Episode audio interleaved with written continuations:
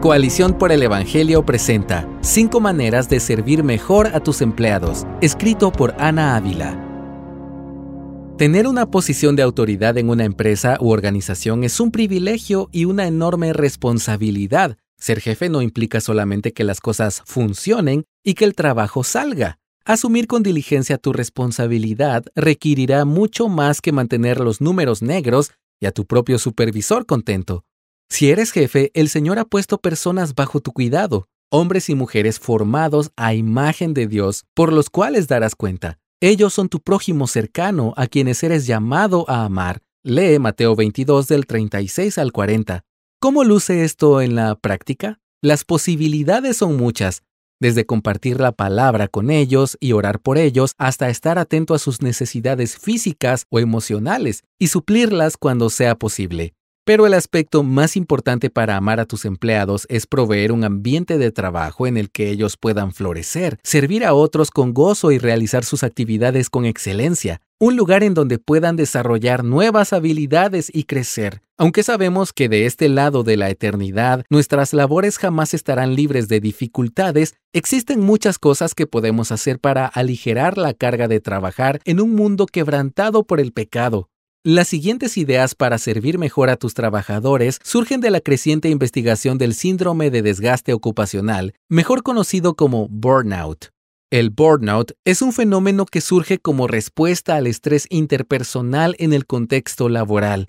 Este síndrome cuenta con tres dimensiones clave, agotamiento abrumador, sentimientos de cinismo y desapego del trabajo, un sentido de ineficiencia y falta de desempeño.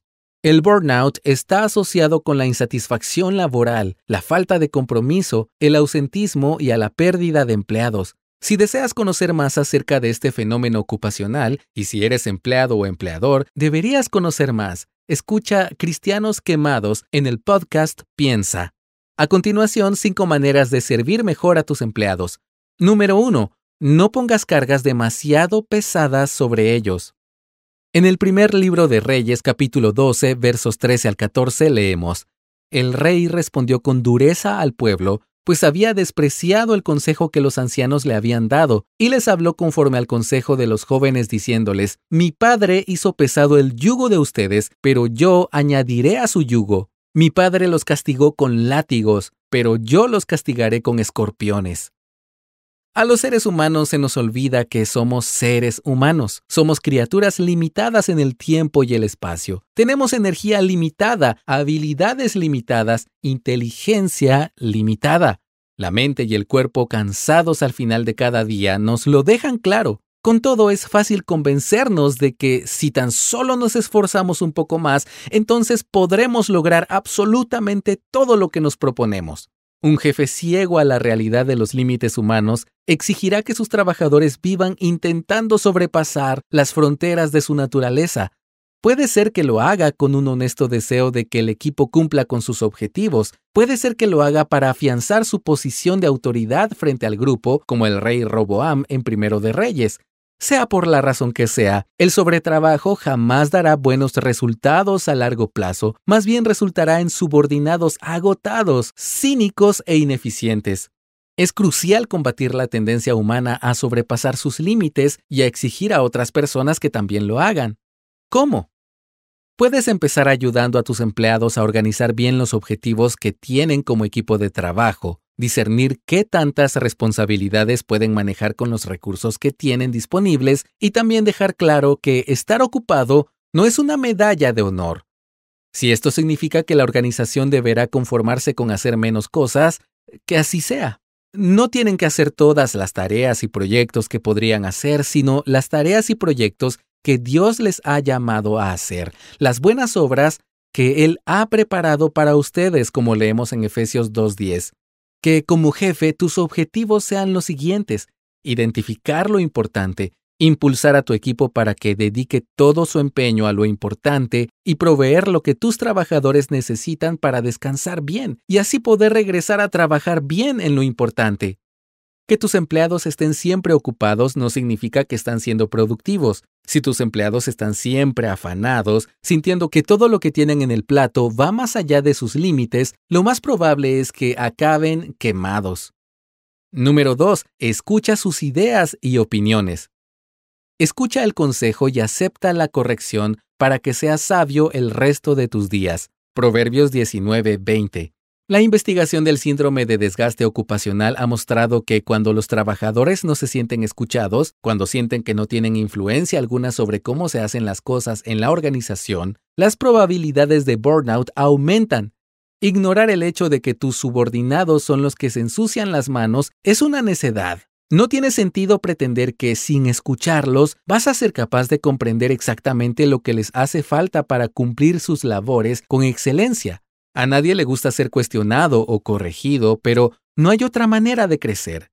Que tus empleados sepan que estás dispuesto a escuchar y tomar en cuenta sus opiniones. Número 3. Honra sus esfuerzos. Doy gracias a mi Dios siempre haciendo mención de ti en mis oraciones, porque oigo de tu amor y de la fe que tienes hacia el Señor Jesús y hacia todos los santos. Esto está en Filemón capítulo 1 versos 4 y 5. Todavía recuerdo la primera vez que un jefe reconoció mi esfuerzo y me agradeció por el trabajo que realicé. Me desconcertó. Solo estoy haciendo lo que me toca, pensé.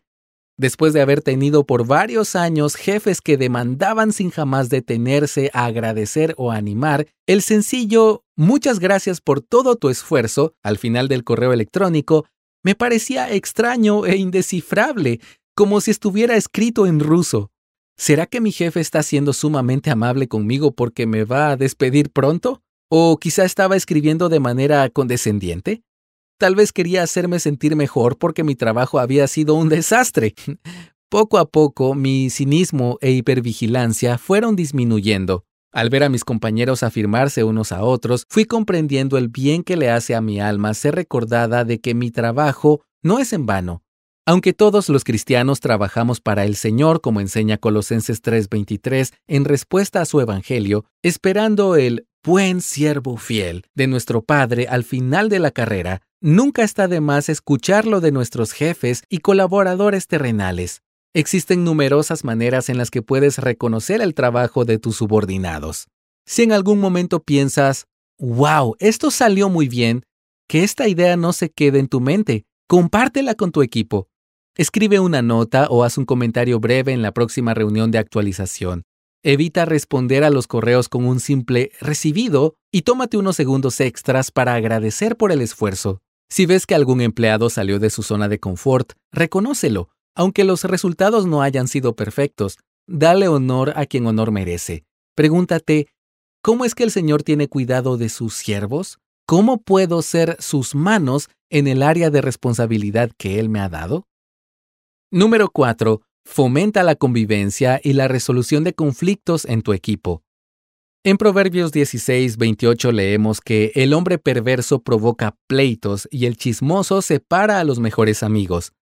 Ayer hablé con un amigo que está en sus primeras semanas en un nuevo trabajo. Cuando le pregunté cómo le estaba yendo, solo se encogió de hombros. Me contó que pasó más tiempo evadiendo los conflictos de ego entre sus compañeros que aprendiendo acerca de sus nuevas responsabilidades.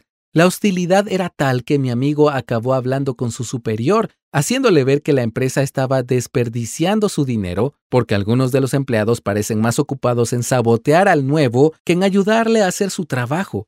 Un buen jefe no puede quedarse de brazos cruzados ante esto.